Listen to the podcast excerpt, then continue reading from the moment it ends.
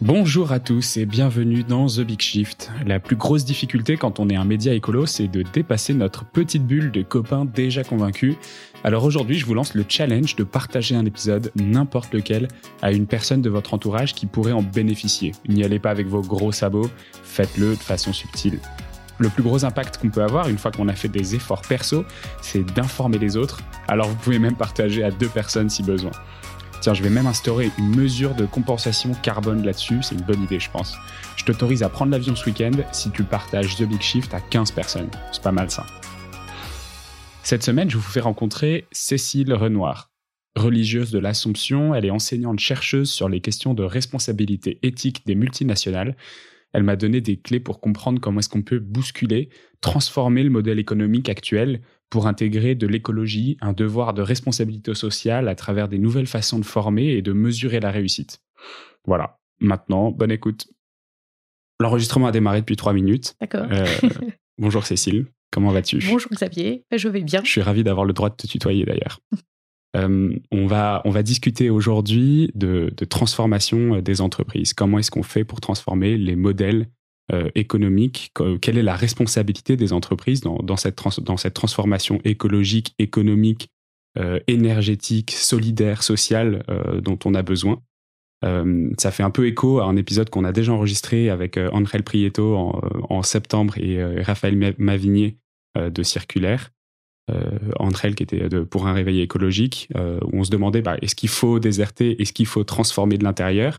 Voilà, une fois qu'on a pris cette décision et que la décision c'est de transformer l'intérieur, quels sont les outils qu'on a à notre disposition? Comment est-ce qu'on peut faire pour se lancer? Euh, Et bien, Cécile, pour répondre à ta question, à cette question, je te propose de commencer par te présenter. Très bien. Euh, donc, euh, Cécile Renoir, j'ai 54 ans maintenant. j'ai une, un, un, passé qui est assez multiple, puisqu'il y a 31 ans, je suis rentrée dans une congrégation religieuse travaillant dans le domaine de l'éducation. Après être diplômée d'une école de commerce et avoir fait un voyage sac au dos autour du monde, avec une expérience très marquante dans un bidonville dans la banlieue de Buenos Aires, qui m'a vraiment fortement marqué sur euh, la façon dont des personnes euh, très pauvres euh, se projetaient dans l'avenir avec une forme d'espérance très grande et, un souci de justice et de solidarité qui était impressionnant pour le, petit groupe avec lequel je, construisais des, maisons euh, avec des familles de ce bidonville. Voilà. Et euh, au retour de ce voyage, eh ben, je suis rentrée, euh, j'ai fait une retraite et puis je suis rentrée dans la vie religieuse. On m'a demandé de trouver une matière que je puisse enseigner. J'ai choisi la philosophie et j'ai enseigné la philo en lycée à Bordeaux et à Paris.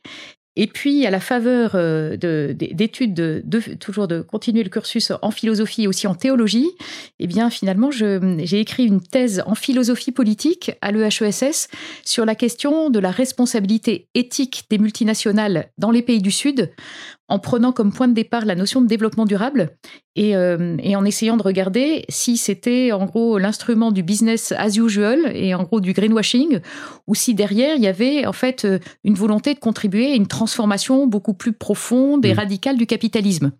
Et en fait, donc depuis maintenant 20 ans, je travaille sur ces sujets-là, d'abord en ayant créé un programme de recherche à l'ESSEC, euh, le programme CODEV, Entreprise et Développement, euh, qui était une manière de poursuivre les enquêtes de terrain que j'avais faites pour ma thèse mm. en, en, allant regarder les filiales de Total, Lafarge, Unilever et Michelin au Kenya et au Nigeria ce qui était une manière de regarder en fait de près les tensions entre les logiques financières et dites extra-financières mm. et de s'interroger à la fois sur les enjeux de responsabilité territoriale des entreprises, mais aussi de s'interroger sur euh, des enjeux plus systémiques liés aux conditions de création et de partage juste et durable de la valeur euh, économique et financière. Et puis du coup, euh, bah, pendant une quinzaine d'années, j'ai enseigné à la fois à l'ESSEC où j'ai créé ce programme de recherche CODEV, enseigné à l'École des mines de Paris euh, un cours chaque année sur les questions d'éthique des, entreprises, enseigné aussi au Centre Sèvres euh, avec un cours mutualisé avec la, formation commune des masters de Sciences Po. Voilà, donc la chance d'avoir des liens avec des écoles, donc commerce, ingénieurs, Sciences Po, qui forment des têtes bien faites normalement, et mais avec voilà beaucoup d'interrogations des étudiants avec lesquels j'étais en lien autour du décalage. Mmh. Donc je pense que vous avez bien parlé là avec euh, avec André lors du, d'un des derniers épisodes, décalage entre le niveau d'annonce des directions de ces établissements et puis la réalité des cursus qui ont beaucoup de mal à être transformés d'une façon qui soit vraiment assez radicale pour être cohérente avec euh, les enjeux de transition, euh, on va dire avec les questions de, respect des frontières planétaires à la fois euh, environnementales et sociales. Et du coup, c'est comme ça que, eh il y a six ans maintenant, en fait, en réfléchissant à mon propre positionnement, je me suis demandé si ce serait pas intéressant de créer une petite institution qui ne soit pas en concurrence avec le monde des grandes écoles et universités et le monde des grandes entreprises, euh, que j'ai continué à, fréquenter pas mal à, la faveur de ce programme de recherche à l'ESSEC, en me disant, bon, pas être en concurrence, mais comment aiguillonner des transformations beaucoup plus fortes. Et du coup, je me suis dit, mais si je, je contribuais à créer une petite institution plus agile, ça pourrait permettre d'aiguillonner des transformations à la fois euh, bah, des modèles économiques et du coup des cursus, notamment dans les écoles de commerce, mais, mais pas seulement, plus mmh. largement. Et puis, euh, bah, il se trouve, ça, ça s'est fait d'une manière euh, assez incroyable parce que j'ai commencé à, parler de cette idée un peu folle à des gens autour de moi, de confiance, que ce soit des collègues enseignants-chercheurs dans différentes universités ou écoles, ce soit des, hum, certains amis travaillant dans des grandes entreprises ou dans des entreprises du secteur de l'ESS, et puis certains de mes doctorants ou étudiants. Euh, et, en fait, tout le monde m'a encouragé à euh, poursuivre la réflexion. Et plusieurs m'ont dit, mais si tu crées un groupe de travail, ça nous intéresse. Et donc, on a commencé pendant une première année à réfléchir à ce qu'on voulait faire.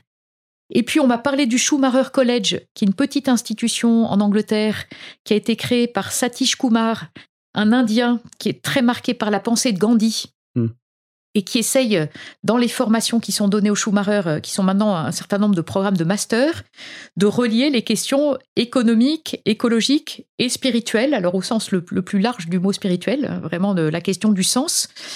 Et, euh, et en fait, j'ai pu y passer quatre mois en temps sabbatique pour voir les pédagogies qui étaient mises en œuvre.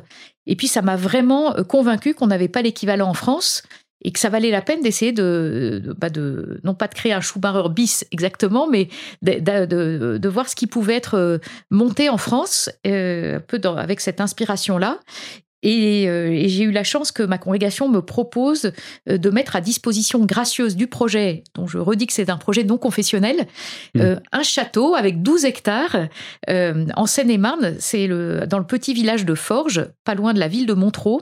Et nous nous sommes installés là à l'été 2018, après avoir créé l'association du campus en 2017, avec cette idée de pouvoir se mettre, avec un, un collectif qui s'est installé sur place, se mettre vraiment dans la question, en se disant, bah justement, si on veut faire autre chose que de un peu formater des étudiants euh, dans des logiques qui sont insoutenables, comment est-ce qu'on fait pour montrer qu'on peut essayer de vivre beaucoup plus sobrement euh, en regardant ce que ça veut dire que de se chauffer euh, peut-être euh, de, manière plus sobre, que de se déplacer en essayant de faire valoir les enjeux de mobilité mmh. douce, que de s'alimenter avec beaucoup moins de viande, et on a de la nourriture végétarienne au campus.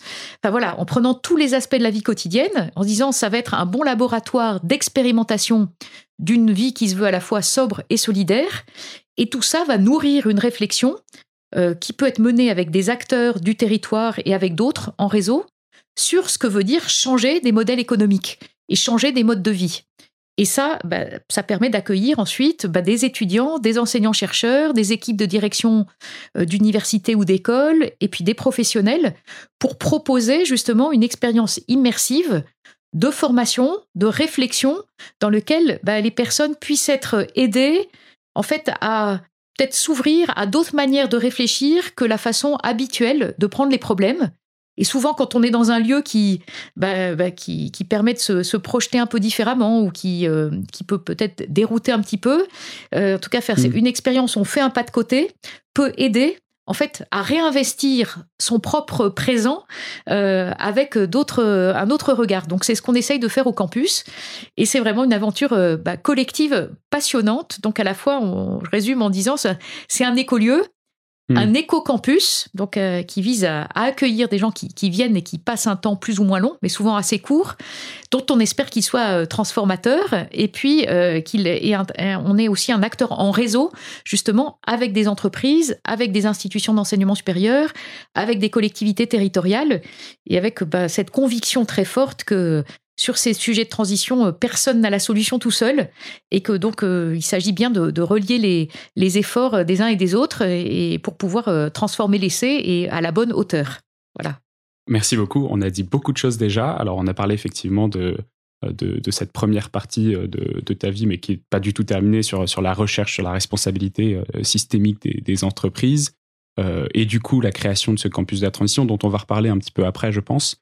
Euh, avant ça, une question que d'habitude je pose au début, mais je me disais que ça pouvait être intéressant d'avoir ta présentation en amont. Mais euh, à la lumière de ça, quel est, quel est ton, ton, ton, point de vue sur la situation, sur la responsabilité des entreprises Qu'est-ce qui t'a poussé à, à, donc à faire ces recherches et à donc spécifiquement sur ces grandes multinationales que tu as citées tout à l'heure, notamment en Afrique mais sur toutes les autres entreprises, euh, qu'est-ce qui t'a poussé à te dire qu'il y a un changement de modèle nécessaire? Quel était le constat et, euh, quelle, est la situation actuelle?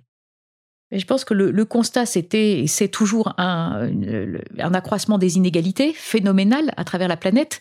Alors, ça n'empêche pas qu'un certain nombre de personnes euh, grâce euh, à ce qui a été euh, développé euh, par des gens très créatifs, des gens qui vivent mieux. Voilà. Et si c'était pas le cas, bah, je pense qu'on aurait quitté le système capitaliste depuis longtemps. Donc, mm.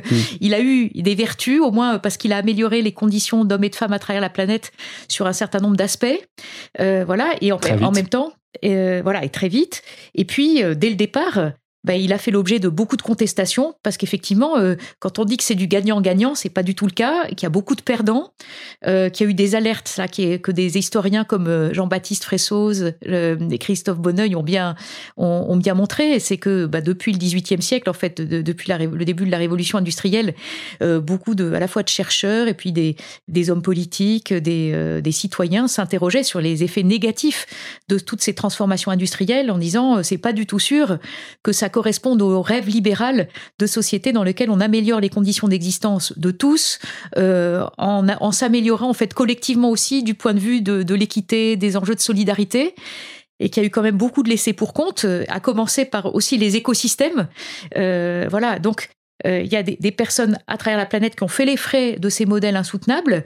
Et du coup, moi, pour ma thèse, je me suis dit, je vais aller en Afrique subsaharienne parce que c'est précisément là qu'on voit les plus, peut-être là, les écarts les plus grands entre ben, euh, voilà, euh, une minorité de personnes à chaque fois qui s'enrichissent beaucoup à travers le déploiement d'activités économiques qui sont supposées améliorer le sort du plus grand nombre, mais qui au fond laissent aussi beaucoup de gens de côté.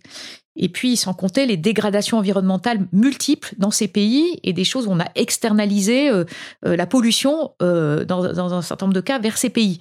Et donc, je m'étais dit, ben, je prends je fais ma thèse sur la notion de développement durable et en prenant bah, le fait finalement, en, prenant la question du capitalisme mondialisé à bras le corps, à partir bah, des acteurs dominants que sont les entreprises multinationales, et en disant en allant euh, bah, dans des pays, par exemple, comme le Nigeria, dans lesquels on voit à la fois ben, euh, la réalité de pratiques extractives de, pétrole mmh. depuis euh, d'une cinquantaine d'années, et en fait un pétrole qui n'a pas contribué à l'amélioration de la vie du plus grand nombre. Et donc se dire, prendre les problèmes là où ça fait le plus mal, pour essayer de voir ben, comment, ben, quels, sont les leviers en fait pour les acteurs sur le terrain, comment les gens analysent les choses, les pétroliers, l'industrie bancaire, financière aussi, et on a, c'est ce qui me frappait beaucoup en allant sur le terrain, ces élites cosmopolites euh, françaises, anglaises, nigérianes, enfin, en fait, qui ont un certain nombre de, normes de représentation partagées, euh, et puis qui sont parfois très éloignées de ce qui se vit euh, dans, dans, dans, des zones qui sont impactées par les effets négatifs de l'activité pétrolière.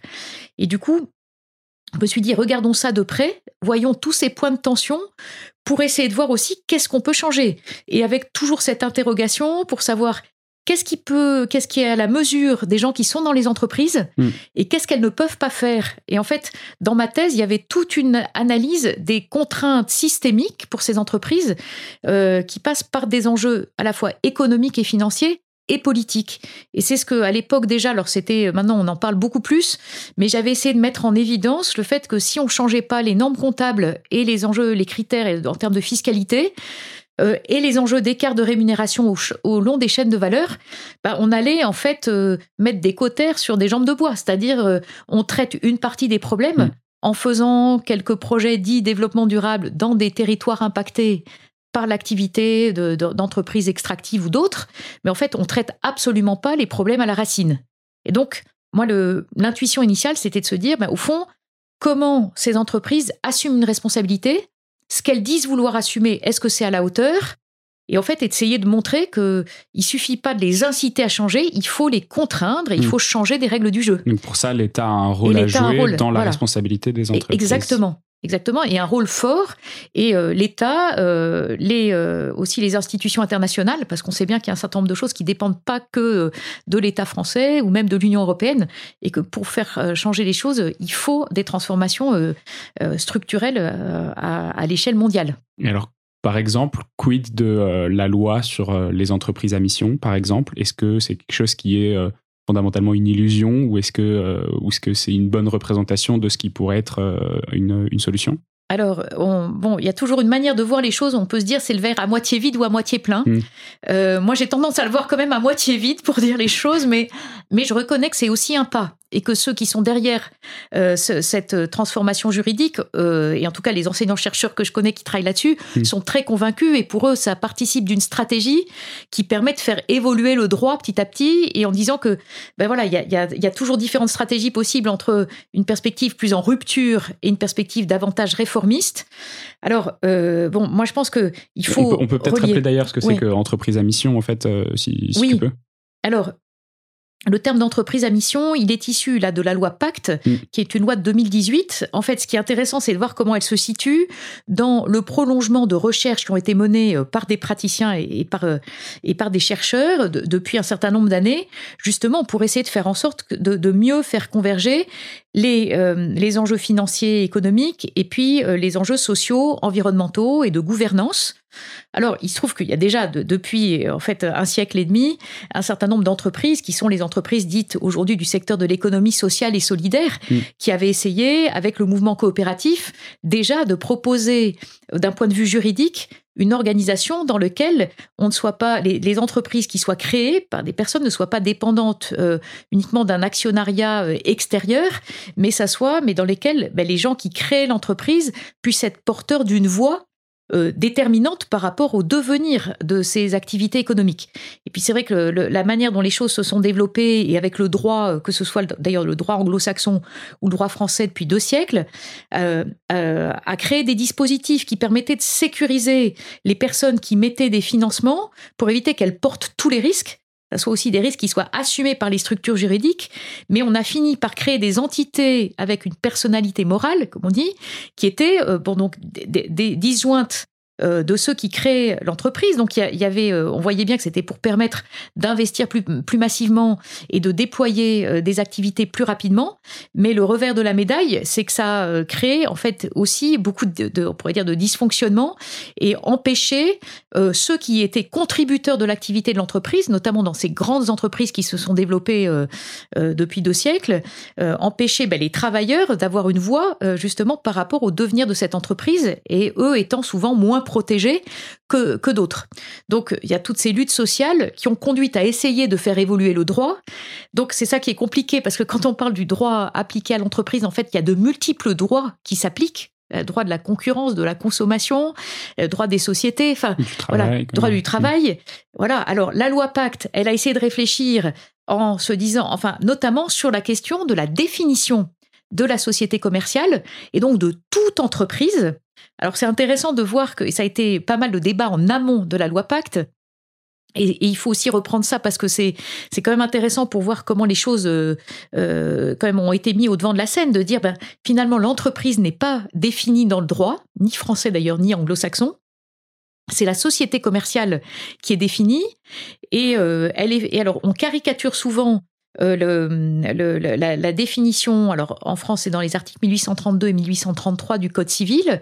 en fait, on nous dit souvent, ben, en fait, les actionnaires sont euh, propriétaires de l'entreprise. Hmm. Et en fait, tout ça, en rigueur de terme, c'est complètement faux, parce que les actionnaires, ils ne sont que détenteurs de parts de la société commerciale. Voilà, donc déjà ça réouvre les choses et ça permet de s'interroger sur justement qu'est-ce qu'une entreprise et de se dire peut-être qu'il faudrait justement définir en droit l'entreprise.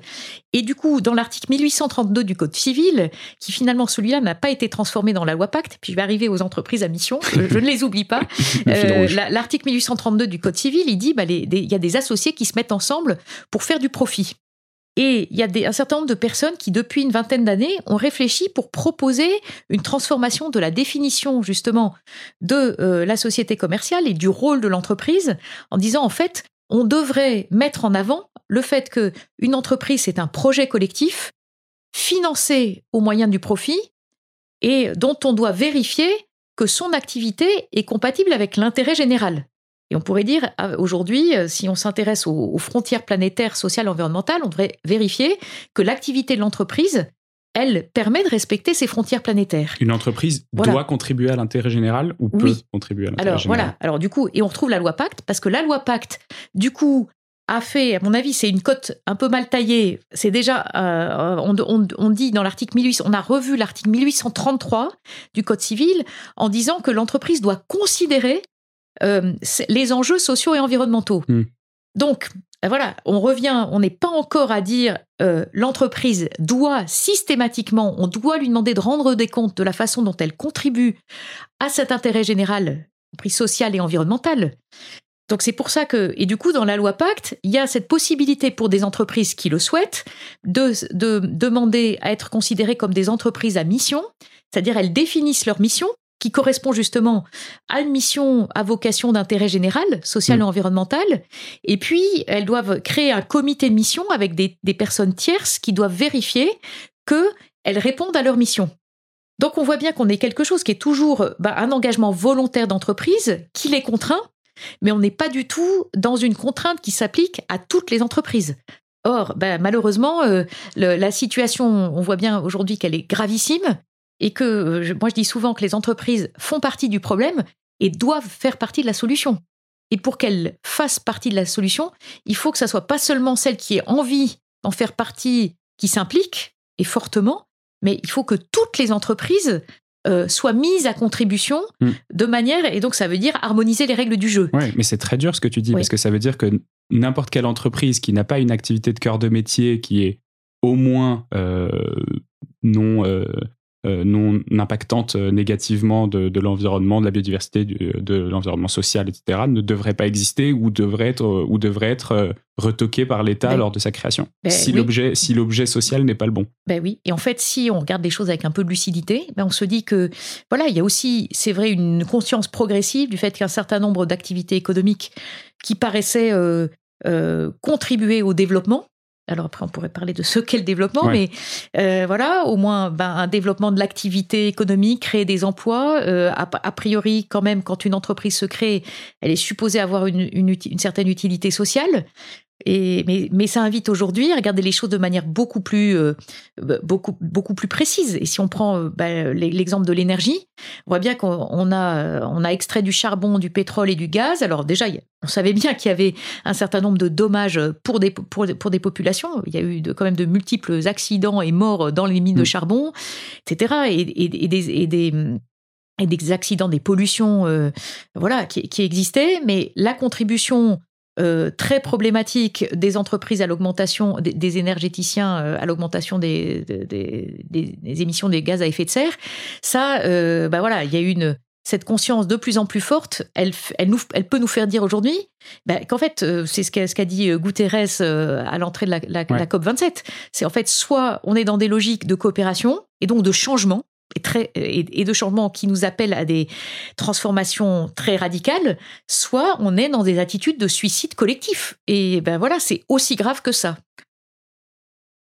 Donc mmh voilà, ça devrait nous, nous, demander collectivement de changer les règles du jeu. Et tout le monde, de ce, de ce point de vue, tout le monde a intérêt, euh, un intérêt bien compris à moyen terme, à faire en sorte que euh, bah, pour ceux qui ont des enfants, euh, en pensant aux générations futures, que leurs enfants et leurs petits-enfants ne soient pas dans une planète invivable. Euh, après, il y a sans doute des personnes qui ont trop à y perdre à court terme. Mm. Et c'est pour ça que ça invite quand même à se demander qui est perdant là-dedans et à se dire que les perdants, certes, il y a les gens très riches qui ont à perdre, mais il y a aussi des gens très pauvres et très vulnérables euh, qui sont déjà soumis à une double ou une triple peine. Et donc, ce qui invite, alors ça, c'est bon un peu pour moi le, cœur de mon activité de, recherche, c'est de s'interroger sur les, critères de responsabilité éthique et politique. Euh, il n'y aura pas de responsabilité politique sans regarder aussi des enjeux d'équité et de mmh. justice sociale et écologique. Voilà, et ce qui nous invite vraiment à faire, euh, pourrait dire, euh, pour prendre le, le titre d'un ouvrage euh, sur l'examen de conscience planétaire, euh, auquel a appelé le philosophe Gabriel Marcel, je crois, dans les années 30. Ben, cet examen de conscience planétaire, euh, nous devrions le, faire les uns et les autres. Et en, nous disant que nous n'avons pas les mêmes, tous les mêmes responsabilités, parce que nous ne sommes pas positionnés également les uns et les autres dans les chaînes, dans ce que la, philosophe Iris Young appelle les chaînes de connexion sociale. Hmm. C'est-à-dire qu'on n'a pas tous le même, la même possibilité d'action. Et donc, plus nous avons des capacités d'action, plus nous sommes responsables J'ai envie qu'on revienne un peu sur les, responsabilités de chacun, notamment au sein de l'entreprise, parce que c'était le sujet. Euh, mais avant ça, il y a dix ans, tu as publié 20 euh, propositions pour, euh, pour réformer le capitalisme. Donc, tu parlais tout à l'heure de changer les, de, changer les, mentalités au sein des entreprises, de changer la façon dont on, de, les indicateurs qu'on a aujourd'hui. Euh, dans ces 20 propositions, en fait, est-ce qu'il y a des nouveaux indicateurs à suivre? Qu'est-ce qu'on doit mettre en avant dans un objet, dans un objet social euh, si on crée une, nouvelle société? Euh, C'est quoi les, nouveaux, les, nouveaux les nouveaux indicateurs à suivre? Alors si je, reprends un peu la philosophie, si on peut dire qu'il y avait derrière les, 20 propositions mm. pour réformer le capitalisme, en fait, il y avait deux types de propositions. On s'était dit, bon, ben, il, y a il y a la crise financière, il y, a, le risque d'une crise systémique planétaire. voilà. Mm. Et 2012 est la première, euh, la première version des 20 propositions était en 2009. En fait, on a fait la, version, la deuxième édition était, d'ailleurs, on avait essayé de, euh, voilà, d'actualiser les choses en regardant ce qui avait été fait ou pas depuis euh, la crise des subprimes de, de, de 2007, 2008. Et puis, on avait intégré davantage les questions environnementales. Et on s'était dit, en fait, il y a donc deux types de propositions. Des propositions qui sont davantage financières des, des, propositions de réforme du système financier, mm. voilà, à, plus court terme. Et puis, il y a un certain nombre d'autres propositions qui s'inscrivent dans le plus long terme en se disant ben, comment est-ce qu'on fait pour que la finance soit vraiment au service de l'économie réelle et l'économie réelle intégrée, en prenant l'idée d'encastrement chère à Karl Polanyi, par exemple, encastrée dans la société et dans les milieux vivants? Et donc, euh, donc on avait essayé de, jouer là-dessus en s'interrogeant sur des bons indicateurs. Alors, il y en a un qui, touchait vraiment beaucoup aux, critères de partage de la valeur économique et financière. Euh, d'ailleurs, avec El Giro, ensuite, on avait écrit un ouvrage qui s'appelle Le facteur 12, pourquoi il faut plafonner les revenus en se disant, et, c'était le fruit aussi pour moi de discussions avec pas mal de cadres dirigeants, à qui je demandais qu'est-ce qu'il fallait faire pour pouvoir euh, euh, faire en sorte que les, entreprises contribuent aux enjeux écologiques et climatiques de manière beaucoup plus forte, et en leur demandant quels étaient selon eux les freins les plus importants. beaucoup me disaient qu'ils trouvaient que la question des revenus, des échelles de rémunération, était un vrai obstacle. C'est-à-dire que euh, pour ceux qui ont l'habitude de gagner beaucoup, d'avoir une partie de leur rémunération qui dépend, bah, si je vais jusqu'à ce qui est absolument caricatural, mais de se dire que certains directeurs financiers, directeurs fiscaux recevaient une rémunération d'autant plus forte que ils faisaient de de, que le, qui réussissaient à faire de l'optimisation fiscale, bah, ça veut dire que c'est du pouce au crime. Ça veut dire que voilà, moins euh, les entreprises payent à l'État, plus les gens dans l'entreprise sont rémunérés. Enfin, c'est euh, aberrant au regard de ce que doit être un juste partage de la valeur créée par l'entreprise, qui doit aussi qui bénéficie des services publics, mmh. qui doit donc rendre aussi à l'État et aux États dans lesquels elles opèrent euh, une partie de, de, l'argent qu'elle de, de, la, de la valeur qu'elles créent.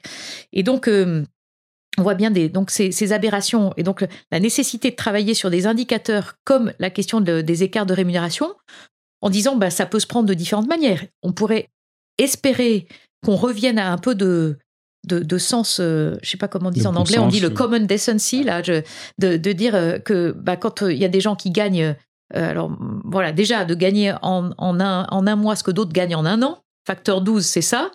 bah, c'est déjà des être autour de facteur 300 ou bah, voilà, 300 et parfois j'avais lu une au moment d'ailleurs de, la crise des subprimes que un patron de hedge fund euh, aux États-Unis gagnait en moyenne 12 000 fois le salaire moyen de l'ouvrier américain. Hmm. 12 000 fois. Donc on en est on n'arrive même pas à imaginer ce que c'est. Et il n'y a aucun critère éthique qui permet de justifier que ça soit un écart euh, acceptable. Bon, voilà, donc on, marche sur la tête. Et je rappelle toujours que dans, les années 20, enfin 1920, euh, le, euh, JP Morgan disait que bah, il estimait que l'écart maximal, selon lui, entre sa rémunération et la rémunération de la personne la moins bien payée dans son entreprise, c'était 20, l'écart de 1 à 20. Hmm. Voilà, donc on, est vraiment, on est dans des repères mouvants. Donc il y a vraiment cette interrogation collective à avoir sur euh, ces enjeux de partage de revenus et de rémunération. Et je pense qu'aujourd'hui encore, si on est dans une situation, enfin une poudrière sociale, le mouvement des Gilets jaunes, c'est aussi lié au fait qu'il n'y a aucune raison pour que les gens qui soient plus vulnérables, on leur demande de faire en plus plus d'efforts proportionnellement que les autres. Voilà. Après, il y a un autre indicateur euh, qu'on a créé, qu'on avait euh, aussi construit avec El Giro et avec d'autres chercheurs euh, à la faveur d'enquêtes que j'avais menées dans différents pays pour regarder les effets de l'activité d'entreprise sur le développement territorial. C'était mettre l'accent sur la question de la qualité relationnelle, sur la qualité du lien social. Et ça, en fait, je pense que c'est du bon sens. Je crois que si je t'interrogeais pour te demander ben, qu'est-ce qui compte le plus dans ta vie pour que ça soit une vie réussie, il y, a de fortes chances que tu me dises a, enfin, que dans ce qui compte pour toi, ben, il y a la relation avec tes proches, il y a le fait de pouvoir se sentir euh, euh, de pouvoir aller dans la rue et de sortir en se sentant en sécurité, en relation euh, ben, voilà cordiale avec les gens que tu croises, voilà avec un certain niveau de confiance envers ce qui se passe dans le pays dans lequel tu te trouves et même en espérant que ça se passe aussi à l'échelle internationale. Et tout ça, c'est lié. Donc, la qualité des relations, c'est peut-être, quand on parle de développement, ce qui compte le plus dans nos existences. Et c'est ce qui est le plus difficile à quantifier. ben voilà, c'est ce qui est le plus difficile à quantifier. C'est une vraie gageure. Et puis, euh, ça a beau être du bon sens. En fait, le bon sens n'est pas toujours si partagé que ça, puisqu'on a estimé que euh, la priorité des priorités pour les entreprises, c'était euh, de d'optimiser le, de, de, maximiser le profit pour les mm. actionnaires. Et en fait, moi, ce à quoi j'ai essayé de réfléchir, c'est de se dire, ben, en fait, c'est du bon sens, mais on devrait estimer que ce qui relève de, la responsabilité systémique de l'entreprise, c'est de créer de la valeur, mais d'une manière qui soit cohérente avec, dans le respect des frontières planétaires, mm. En maximisant sa contribution au lien social et écologique, et tout ça au moyen du profit. Évidemment, il faut que les entreprises, hors des entreprises très particulières, dans des secteurs dans lesquels on sait qu'elles ne peuvent pas vraiment faire pas être profitable, normalement, une entreprise, ben, on doit s'arranger pour qu'elle soit pérenne. Donc, mm. le profit est un moyen, mais le profit est un moyen, justement, nécessaire mais au regard d'un objectif qui est autre chose. Oui, j'ai une entreprise qui a fait faillite, qui a changé le monde, ça c'est sûr. Ben voilà. Et du coup, euh, si on mettait en avant donc ce critère de capacité relationnelle, alors du coup, on a construit cet indicateur de capacité relationnelle qui permet de mettre, comme tout indicateur, c'est, il est forcément frustre. Il demande un indicateur quanti, il demande toujours à être accompagné d'analyses qualitatives beaucoup plus fines. Mais euh, dans un monde, comme dit Alain Supio, qui est le, régi la gouvernance par les nombres, euh, où les chiffres parlent, on a besoin de KPIs, là, les Key Performance Indicators. Mm. Euh, les entreprises pilotent à partir d'indicateurs chiffrés. Euh, alors, et c'est sûr que, par exemple, quand on regarde aussi l'empreinte carbone, qui est un autre indicateur absolument clé, bah, il faut pouvoir mesurer, quantifier. donc, l'indicateur de capacité relationnelle, il essaye d'une certaine manière de subvertir un peu cette culture du chiffre en disant, eh ben, il y a aussi besoin de regarder ce qui est de l'ordre de la qualité des relations, et en fait, en aidant les entreprises à se dire que, au fond, euh, entreprises et pouvoir public, réviser ce qu'on met derrière le terme de développement, et en disant le développement, il est, il est qualitatif avant d'être une question de croissance quantitative de matière, euh, de, ressources, de richesses. Et euh, bon, je dis ça en étant très consciente qu'on est dans un monde à 8 milliards d'habitants et dans lequel, ben, justement, il s'agit d'améliorer la qualité de vie pour tous, ce qui suppose sans doute bah, d'être sur des logiques, et ce qui rejoint la, nécessaire révision de nos indicateurs pour euh, faire en sorte que l'indicateur comme celui de la croissance soit revu complètement. Et donc toute hmm. cette réflexion sur les indicateurs alternatifs de bien-être dont fait partie euh, l'indicateur de capacité relationnelle, bah, c'est une manière d'essayer de justement de regarder les réalités avec d'autres lunettes et, c'est là où j'évoquais la nécessité de transformer les règles du jeu à grande échelle. C'est que tout ça, ben, c'est très bien que des entreprises s'engagent volontairement à le faire, Et là, je pense qu'il peut y avoir beaucoup d'innovation et de créativité là-dedans. mais c'est aussi très important qu'il y ait du plaidoyer pour transformer les règles du jeu. Parce que sinon, en fait, euh, le, problème, c'est qu'elles risquent d'être un peu euh, mangées par des mm, mm. logiques euh, beaucoup plus cyniques et très court-termistes. Une fois qu'une entreprise a bien valider euh, une, une, raison d'être, appelons-le appelons comme ça, une, une raison d'être avec un, un, impact social fort ou un impact environnemental fort, ou d'ailleurs probablement un peu de tout ça parce qu'on ne peut pas négliger les uns et les autres. Euh, comment est-ce qu'on fait pour que euh, cette raison d'être soit appliquée et, euh, et soit pérenne au sein d'une entreprise? Admettons qu'un dirigeant qui sort du campus de la transition se dit j'ai les outils, ça y est, je connais mes indicateurs. comment est-ce qu'on embarque une entreprise dans, ce, dans, dans cette transition? Oui, ben merci pour ta question parce que je pense qu'elle met bien le doigt sur le fait que on a besoin de normes, mais on a aussi besoin de récits mm. euh, qui embarquent. On a besoin des convictions des personnes. Et là, ben, je, peux juste mentionner euh, le, le, parcours des six portes du manuel de la grande transition, qui est euh, un ouvrage collectif euh, qui, au départ, avait été demandé par la, ministre de l'Enseignement supérieur et, qui nous a demandé au campus, au bout d'un an d'existence, de travailler avec des enseignants-chercheurs, mais aussi avec des étudiants, euh, notamment du mouvement pour un réveil écologique, et puis quelques praticiens aussi d'entreprise, travailler un socle commun de connaissances et compétences pour la transition. Et il se trouve que du coup, on a essayé de réfléchir en justement en déplaçant un peu nos manières habituelles de regarder, notamment le fonctionnement des entreprises, et en se disant finalement, pour arriver à changer les choses euh, au bon niveau, on a besoin de, de, portes d'entrée complémentaires. Donc je nomme ces six portes. Alors on a utilisé des, des termes grecs qui correspondent aux mots grecs qu'on trouve dans les mots économie et écologie donc c'est-à-dire le mot oikos, nomos, logos. Et puis on a rajouté trois mots que sont ethos, praxis et dynamis. Alors j'en dis un mot en faisant le lien avec les enjeux de transformation des entreprises. Ben, Oikos, c'est le diagnostic. En fait, c'est dire qu'est-ce qui se passe aujourd'hui sur la planète Terre. Ben voilà, c'est le c'est c'est les COP successifs chaque année qui nous disent avec des experts qui tirent la sonnette d'alarme euh, et aussi euh, ben voilà des, des euh, voilà Guterres, des agences internationales comme l'ONU qui qui disent mais voilà c'est gravissime, allons-y. Donc diagnostic, science du climat, science du vivant, science de l'ingénieur, Comment est-ce qu'on fait? Et reconnaissant qu'on a une planète en commun et qu'on n'a pas de planète B. Ce qui veut dire qu'ensuite, ben, il y a la porte ethos, c'est de se dire quelle, quelle réflexion éthique pour tout ça, et notamment comment ça va aiguillonner une réflexion sur la responsabilité des acteurs économiques, en disant ben, le, tout ne peut pas venir que de la réglementation des pouvoirs publics, euh, et euh, il y a d'ailleurs euh, aussi un problème énorme du fait que les entreprises font plein de lobbying, qui veut dire que ça empêche de changer un certain nombre de choses. Donc il y a à s'interroger autour de la responsabilité de différents types d'acteurs vis-à-vis d'enjeux liés à un diagnostic là sur le, les, questions les critères de justice économique, écologique et sociale. Donc ça c'est l'interrogation éthique qui amène directement à la porte nomos, qui est celle qui s'intéresse aux modèles, ça peut être les modèles qui pilotent nos politiques publiques, aux métriques qu'utilisent les entreprises et d'autres acteurs pour piloter leurs activités.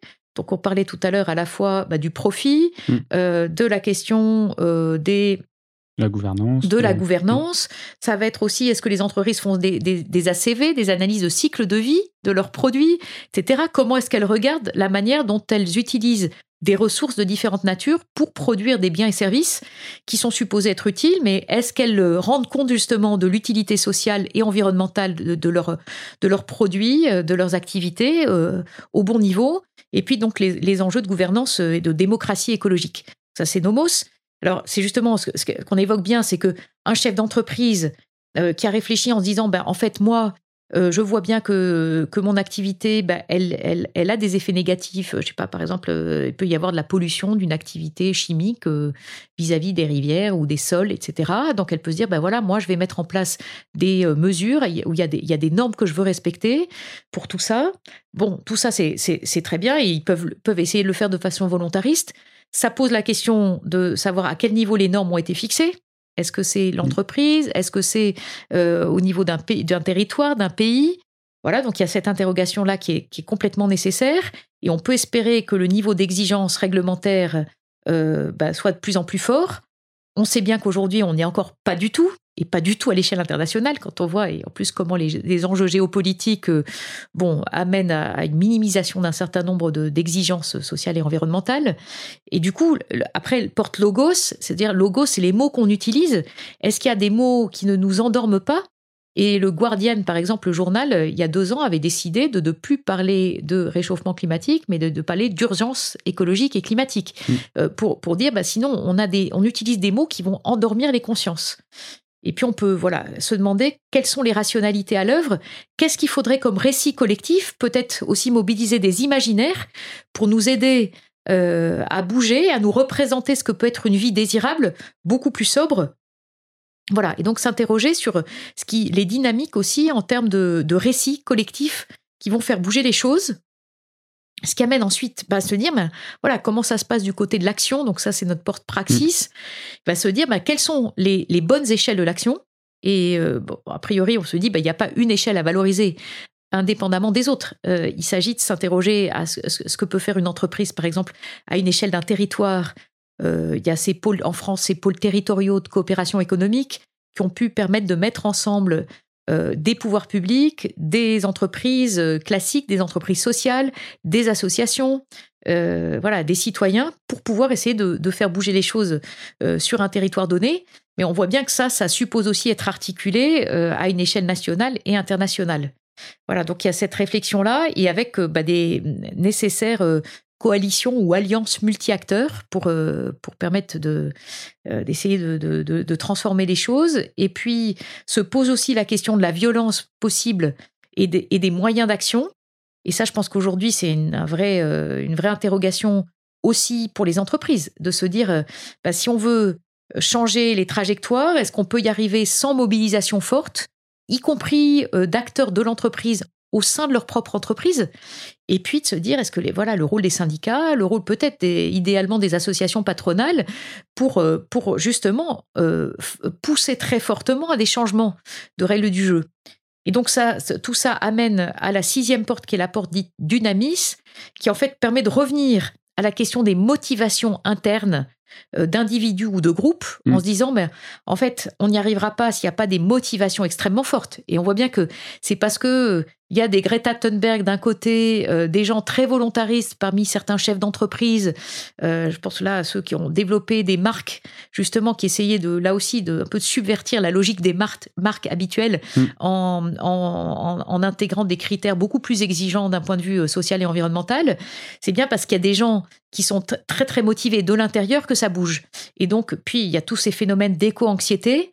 Euh, et donc, comment est-ce que nous faisons collectivement pour affronter nos émotions et pas faire l'autruche Et ça, je pense que pour un chef d'entreprise, aujourd'hui, en termes de management, on ne peut pas ne pas s'intéresser à la question des compétences et des compétences euh, et, peut-être des vertus managériales nouvelles à acquérir.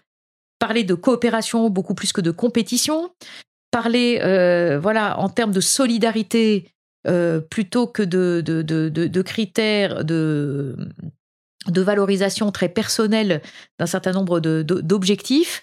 Enfin, voilà, il y, a vraiment à revoir nos, nos critères de valeur. Hmm. personnels et collectifs. Fondamentalement, en fait, les deux objectifs à abattre, ce serait l'individualisme et le profit à tout, à tout va. Oui, on peut dire que c'est ça, et un peu cette soif euh, d'accumulation euh, qui est aussi signe en fait d'un très grand malaise existentiel. Hein. Il y a euh, personne, c'était euh, Christian Hansperger qui a une quinzaine d'années avait écrit sur finalement cette, et après il y a d'ailleurs des, des, analyses comme celle de Maurice Bellet qui est, qui est quelqu'un qui avait réfléchi en philosophie sur ce qu'il appelait les axiomes libérés du capitalisme ou les, les axiomes aliénés. C'est-à-dire justement comment on passe, euh, euh, comment est-ce qu'on essaye de, euh, d'éviter d'être dans cette accumulation permanente qui est le propre du capitalisme et de l'ultra-consumérisme actuel et qui est lié bah voilà, à, une soif inextinguible et de, de bien. Et on sait bien ça, plus on en a, plus on en veut. Donc la question du coup de, de l'apprentissage des limites comme étant le cadre à l'intérieur duquel on peut avoir une créativité énorme et retrouver euh, une très grande qualité de, de, vie. Hmm. Tu parlais tout à l'heure de, euh, euh, de la possibilité de chacun d'agir à son échelle, dans la porte praxis aussi de, de l'action que chacun peut mener, sa responsabilité à chacun. dans une entreprise, quelle est la responsabilité des collaborateurs dans l'établissement de ce genre de raison d'être, plutôt que de celle des dirigeants, qui font, fondamentalement, on se dit plus facilement, c'est à eux d'agir avant, avant ceux qui sont plus bas dans la hiérarchie. Euh, quelle est leur responsabilité et leur pouvoir d'action? Ben, Je dirais déjà, maintenant, cette raison d'être, pour, pour certaines entreprises, ça a été le fruit euh, de euh, vraiment de dialogue, de sollicitation des salariés à pouvoir exprimer voilà ce qui était pour eux finalement la mission de l'entreprise. Et, euh, et, ça, je trouve que c'est intéressant. D'autant plus qu'on peut assez régulièrement dans les grands groupes, on fait signer aux collaborateurs le fait qu'ils sont d'accord avec la mission de l'entreprise. Mmh. Et ça, j'avais discuté une fois ou l'autre avec des juristes qui disaient ça serait aussi intéressant de voir quel levier ça peut donner à des collaborateurs de, de saisir en fait l'entreprise en disant ben, vous n'assumez pas réellement la mission pour laquelle ou la raison d'être euh, à laquelle vous vous engagez. Hmm. Et donc, euh, on peut espérer que là, il y a, d'un point de vue interne ou d'un point de vue externe, des leviers possibles pour demander à ces entreprises de rendre des comptes. Que sinon, c'est toujours le garde-fou finalement de la raison d'être. Voilà. Hmm. Après, je pense qu'il y a ce que certains appelaient l'activisme interne, le, le corporate L'engagement actionnarial. Voilà, l'engagement actionnarial. Et puis des salariés qui font de l'interpellation en interne, euh, se relient, alors qu'ils appartiennent parfois à différents départements de l'entreprise, et sont des gens qui parfois rongent leurs freins parce qu'ils trouvent que les choses vont pas du tout assez loin, vont pas assez vite.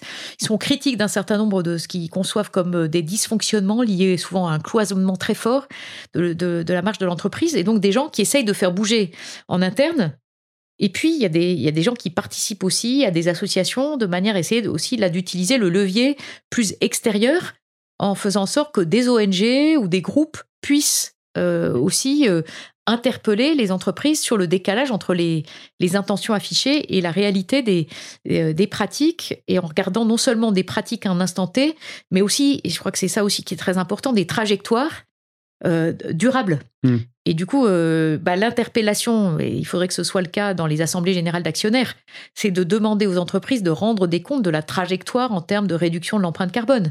Et je crois que si on veut être euh, aligné avec l'accord de Paris sur le climat, il faudrait qu'en gros les entreprises diminuent de 7% par an les émissions de carbone. Hmm. il faudrait que collectivement on puisse leur demander de dire bah alors où est-ce que vous en êtes? Et puis prendre des choix courageux aussi de se dire il faut détruire des emplois dans un certain nombre de secteurs pour créer de l'activité aussi dans d'autres secteurs qui sont compatibles, mais pas se dire qu'on peut sauver les emplois à tout prix. Et ça, c'est et ça, je crois qu'il y a aussi un, dialogue nécessaire entre euh, syndicats, ONG, mm. euh, voilà, institutions publiques, pour se dire bah, comment est-ce qu'on fait pour euh, mettre des garde-fous, mais accompagner des, c'est ce que certains appellent les redirections des modèles économiques hmm. euh, des, entreprises. Aujourd'hui, quelqu'un qui vient au campus de la transition, pour revenir un peu sur ce sujet maintenant qu'on a établi les six portes, euh, déjà à qui ça s'adresse euh, et en fait avec quoi on, avec quoi on repart? Parce que c'est un écolieu, donc on a, j'ai l'impression qu'on apprend beaucoup de choses, mais qui sont pas forcément directement liées à notre cœur de métier quand on est un collaborateur, un dirigeant d'entreprise. On, on parle beaucoup de vie en communauté, de, tu mentionnais tout à l'heure bah, l'alimentation un peu différente, la façon, de, la façon de vivre, de se chauffer un peu différente, mais quels sont en fait quels sont les, les éléments concrets pour une activité professionnelle qu'on retire au campus de la transition? Alors, jusqu'à l'année dernière, je rassure un peu sur les, ceux qui seraient tentés de venir au campus, que j'espère.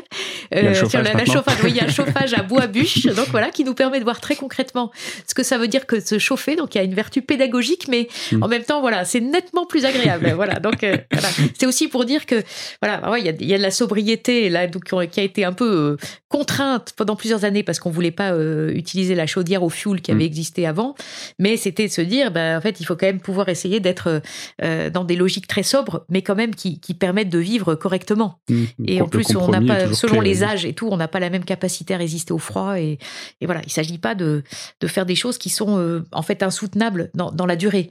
Donc, bah, quand on vient au campus, euh, c'est vrai qu'il y a la, la promesse qu'on peut faire de, de contribuer à une vie collective qui est une bonne manière de, euh, de mettre la main à la pâte, euh, très concrètement, alors de, contribuer à faire la vaisselle, euh, à aider à éplucher, voilà. Mais et donc il y a, ce côté service euh, qui, est, présent, mais qui permet d'ailleurs de à des personnes très différentes bah, de se retrouver ensemble justement à laver leur vaisselle ou autre, et, ça crée des liens beaucoup plus simples. Ça simplifie les relations entre les personnes, et je crois que ça aide aussi, du coup, à avoir aussi par ailleurs un certain nombre d'apports intellectuels de a priori de grande qualité qui aide justement à s'interroger en passant par ces six portes, c'est-à-dire en, aidant chacun finalement peut-être à découvrir des manières de réfléchir qui le déplacent un peu par rapport à, ses façons habituelles.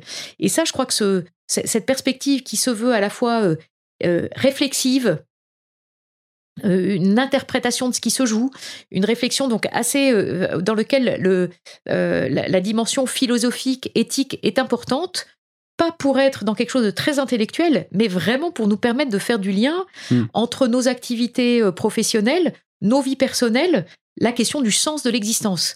Et ça, je pense que ce qu'apporte le campus, c'est cette capacité à relier les savoirs et les pratiques, euh, à prendre un peu distance, à resituer, à mettre en perspective ce qui se vit et essayer de montrer comment il y a, il y a de l'outillage possible ensuite en termes de sciences de, gestion, en termes de, techniques de gestion, en termes de techniques de, enfin, d'outils de management, pour pouvoir euh, avancer ensemble d'une manière beaucoup plus euh, fructueuse. Et donc, on met pas mal l'accent sur ce qu'on appelle donc une pédagogie tête corps cœur, en fait, qui, qui permet de, de, nous, de nous reconnecter à nous-mêmes, aux autres, à la nature, à la terre, très concrètement. Euh, et ça, je pense que c'est très. Euh, il y a une vertu un peu apaisante aussi de, cette expérience-là. Et puis, ça permet d'acquérir ce que l'OMS appelle les, compétences psychosociales, ce que certains appellent les soft skills, mm. c'est-à-dire, euh, en fait, tout ce qui. des compétences émotionnelles, relationnelles, qui nous aident finalement à vivre mieux et, euh, et, à, aider à des dynamiques euh, collectives très euh, plus positives. Et donc il y a aussi de, de, ce point de vue-là une réflexion sur les enjeux de facilitation, d'intelligence collective, de gouvernance adaptée à chaque institution. Donc mmh. voilà, il y a une réflexion qui peut être plus technique, mais articulée avec une dimension plus transversale et en fait qui nous semble très fondamentale. Tu disais en introduction que le campus de la transition ne voulait pas être en concurrence avec des écoles d'ingénieurs, des écoles de commerce, des facs.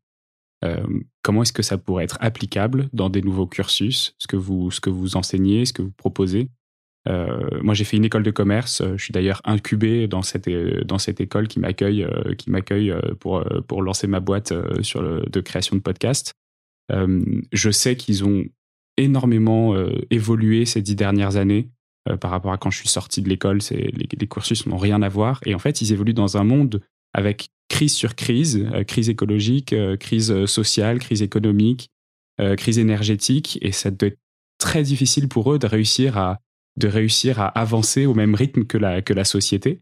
Et du coup, voilà, comment est-ce qu'on peut les aider et qu'est-ce que vous proposez?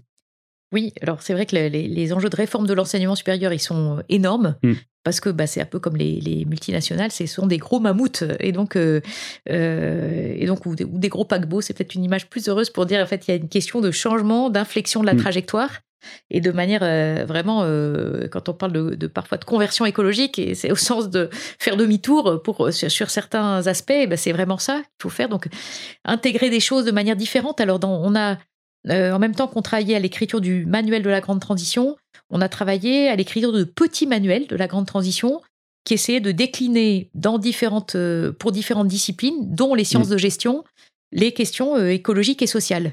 Et donc, il y a un petit manuel qui s'intitule Vers une autre gestion, qui est paru au mois de mai dernier, dans lequel il y a une quinzaine de profs de différentes écoles, notamment de l'IAE de, Paris, mais aussi, enfin, voilà, d'autres écoles ont contribué, des, enfin, des profs intéressés par euh, une réflexion un peu, voilà, autocritique sur mm. euh, ce qu'ils enseignent, euh, sous-discipline par sous-discipline de gestion, et puis avec un certain nombre de réflexions transversales sur ce qu'il faudrait faire pour changer les choses.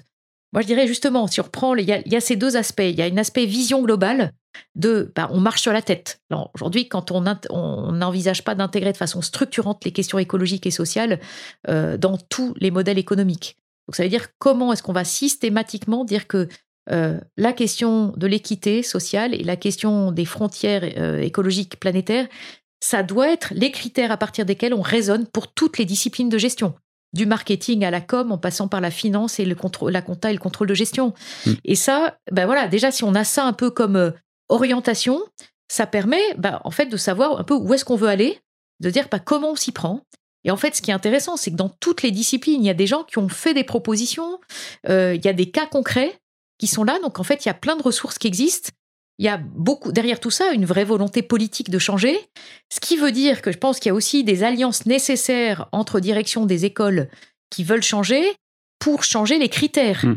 les classements des écoles, les classements des profs, enfin ou les critères d'évaluation des profs, parce que là encore, sinon c'est du pouce euh, à, l'inertie quand euh, les profs sont euh, évalués en fonction de la manière dont ils ont publié dans les meilleures euh, revues de gestion, qui pour la plupart demandent à être dans une euh, optique très orthodoxe, d'économie euh, vraiment pas du tout critique des, problèmes qui mm-hmm. se posent.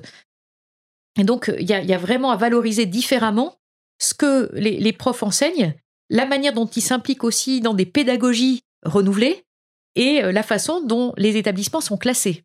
Et là, comme il y a des petites choses qui bougent, je trouve c'est très intéressant parce que c'est aussi par ce biais-là qu'on va pouvoir sans doute euh, contribuer à des réorientations un peu fortes.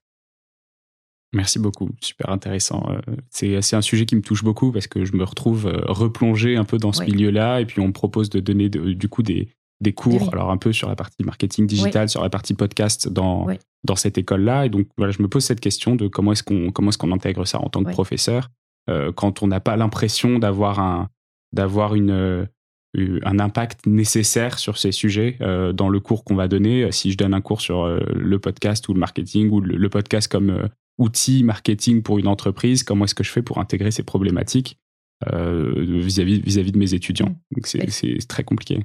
Ben, c'est ça. Et à mon avis, il y a vraiment cet aiguillon éthique et politique mm. qui est déterminant. C'est en fait dire c'est pas vrai que les normes et les outils de gestion qu'on utilise, ils sont jamais neutres. Et en fait, euh, la, réflexivité à leur égard, par exemple à l'égard de ce qu'on peut faire faire avec un podcast et avec euh, les outils numériques, bah, c'est se dire bah, qu'est-ce que ça, euh, voilà, qu'est-ce que ça consomme en termes de, en termes d'énergie, en termes de minerais, etc. Comment est-ce qu'il y a une façon responsable d'utiliser ces moyens comme outil de diffusion Et puis, qu'est-ce qu'on en fait euh, Qui est-ce qu'on interroge mm. Comment est-ce qu'on donne à voir les tensions qui traversent l'activité euh, Pas pour, forcément pour donner une seule, il s'agit pas de... de, euh, il, s'agit de nourrir l'esprit critique, en fait, des gens, de manière à ce qu'ils puissent eux-mêmes se positionner. Mm. et ça, en fait, de pas renoncer à cet aiguillon éthique me semble fondamental. Et ça, euh, ben on, a, souvent fait de l'éthique, l'éthique des affaires, euh, euh, un instrument au service du business as usual. Donc absolument pas le rôle que pourrait jouer la réflexion éthique et philosophique. Et aussi, on a caricaturé l'éthique en disant bah c'est une question de savoir ce qui est bien, ce qui est mal, et de manière très moralisatrice, alors qu'en fait c'est une dynamique de questionnement et qui est absolument décisif, qui est relatif quand même aux questions de vie et de mort euh, pour nos sociétés aujourd'hui. Voilà, donc euh, ça, je pense qu'il y, a vraiment, d'un point de vue déontologique, un devoir en fait d'inscription structurante de ces enjeux éthiques et politiques mmh. liés euh, à la grande transition dans tout enseignement quel qu'il soit. Et de ce point de vue-là, bon, bah, il y a des, des, mesures qui ont été prises par le, par le ministère de l'Enseignement supérieur. Par le, le gouvernement demande que d'ici 2025, tout établissement d'enseignement supérieur, tout étudiant et tu un cours au moins sur la transition. Après, toute la question de savoir, c'est euh, qu'est-ce qu'on enseigne euh, dans ce cours? Et si c'est juste un MOOC euh, où les, étudiants en moyenne regardent un sixième, j'ai lu que c'était sur une heure et demie, généralement il y a un quart d'heure qui regardait, bah voilà, on n'y est pas du tout. Et en plus, bon, c'est vraiment le. C'est de toute façon très insuffisant de dire qu'il faut que chaque étudiant ait au moins eu un cours. En fait, il faut que tous les cours soient transformés mmh. au regard de ces enjeux-là. Mais bon, il faut y aller euh, avec détermination, puis en s'appuyant sur ceux qui veulent faire beaucoup plus, et, euh, en se disant que là aussi, peut-être que dans, ce monde de, il faut, inverser la logique de la compétition en mm. disant, fait, comment est-ce que coopération et émulation euh, pour changer les choses de façon systémique? Et là-dessus, tu vois le verre à moitié vide ou à moitié plein? Euh, je, veux voir le, verre à moitié plein là-dessus, même si euh, je vois d'énormes, enfin voilà, d'énormes insuffisances, mm. mais je vois aussi beaucoup de bonne volonté, l'énorme rôle que peuvent jouer les étudiants là-dedans, Et donc, je les invite à continuer à, voilà, sans faiblir, aiguillonner en permanence leurs profs, les directions, manifester, faire tout ce qu'ils peuvent pour changer les choses. Et puis, je pense que la responsabilité des, enseignants-chercheurs et des mmh. directions, elle est aussi très forte. Voilà. Et oui, il faut, y aller de tous. Merci beaucoup pour cette prise de recul. J'ai une dernière question qui n'est pas tout à fait en lien avec, avec ce qu'on a évoqué jusqu'à maintenant. Euh, une grosse partie de ta vie d'enseignante, de chercheuse euh, euh, non confessionnelle. mais j'aimerais revenir un peu entre ce rapport entre, entre ta foi et l'écologie. comment est-ce que tu les articules? Comment est-ce que tu est-ce que tu te ressens vis-à-vis de ça dans la société qui est très dans, la, dans, la, société dans laquelle tu te mouvois, tu fais beaucoup beaucoup de choses en extérieur par rapport mmh. à un certain nombre de, congrégations ou d'autres religieuses qui restent plus plus cloîtrées. Comment est-ce que tu articules tout ça? Ben, je dirais ce qui me vient, c'est le le fait de puiser à la source. Et que je crois que nous avons besoin dans nos sociétés de puiser à nos sources spirituelles. Euh, elles, elles, sont diverses. Peut-être que, enfin, ma conviction, c'est que profondément, c'est la même source. Et, pour moi, ça veut dire tous les matins euh, prier, prendre un bon temps de prière euh, personnel, si possible aussi partagé avec d'autres, mais pour, pour me ressourcer, pour me dire que, voilà, aucun de nous n'est le sauveur et que puiser à la source, c'est aussi puiser des, euh, voilà, la capacité de, se dire, bah, je ne suis pas toute seule là-dedans. Je pense que euh, nous pouvons nous entraider. Euh, cette solidarité, cette fraternité universelle, bah, elle se nourrit par des gestes quotidiens les uns avec les autres, mais pour moi, elle passe aussi par cette source très profonde, intérieure, qui est, euh, ben, je pense, pour moi, c'était un cadeau inouï que de pouvoir faire cette expérience euh, d'une vie spirituelle et d'essayer de la nourrir. C'est, euh, ben voilà, un peu mon moteur quotidien. Et pour moi, c'est fondamental parce que, ben voilà, dans c'est pas tout ça, ce, ce sont pas des longs fleuves tranquilles. Il y a beaucoup de, il y a beaucoup de combats derrière. Euh, et, voilà, et je, crois, et je crois que euh, de, se reconnecter comme ça, comme on dit, c'est une façon d'essayer de, se donner les moyens de, tenir dans la durée, de trouver un sens très profond à ce qu'on fait. il y a un père de l'Église qui aimait bien dire euh, chaque matin je commence. Ben moi, c'est un peu mon voilà aussi ce que ce que j'expérimente, c'est que cette force voilà intérieure, elle vient de quelqu'un d'autre pour moi. Voilà. Et, euh, donc, c'est ça qui est euh, un grand cadeau. Puis je, puisque je suis chrétienne et catholique, je, dois dire que la, parole du pape, François, d'ailleurs, qui s'adresse euh, beaucoup plus largement que les frontières de, mm. l'Église catholique, est une parole, je pense, qui peut résonner pour beaucoup d'entre nous. Oui, il a écrit une encyclique sur l'écologie qui a été lue par ah, des, milliers, de personnes. Et qui est une manière magnifique de nous inviter à entendre bah, le, cri des pauvres et le cri de, de la terre. Et ça, je crois que c'est. Et de, de de, de, de, nourrir cette perspective relationnelle. Voilà, et il le dit d'une manière qui est très belle et, euh, très inspirante aussi au sens euh, où il nous invite à, replonger dans nos cultures et dans, dans ce que toute culture porte en termes de, de, valeurs profondes, d'invitation à nourrir euh, des, des attitudes bah, qui, nous portent, qui nous portent vers la vie, avec un petit V et un grand V. Voilà. Merci beaucoup, Cécile. C'était super intéressant. J'ai adoré enregistrer cet épisode. Merci, Xavier. Et bonne suite. Salut. C'est la fin de cet épisode de The Big Shift. J'espère qu'il vous a plu et que vous en avez retiré quelque chose pour votre vie quotidienne. C'est ça le plus important. C'est beaucoup plus simple de parler du sujet sensible de l'environnement quand ses amis ou sa famille sont vraiment informés. Alors partagez le plus possible The Big Shift, ça aidera tout le monde. Et si vous avez des questions, des sujets que vous souhaitez qu'on aborde, des invités que vous voulez entendre, ou tout simplement que vous voulez qu'on discute de cet épisode, envoyez-moi un message sur LinkedIn. The Big Shift est produit par Echoes Studio. Si vous avez un projet audio, contactez-nous sur www.ecos.studio. Merci d'avoir écouté jusqu'au bout. Je vous retrouve très bientôt pour un nouvel épisode.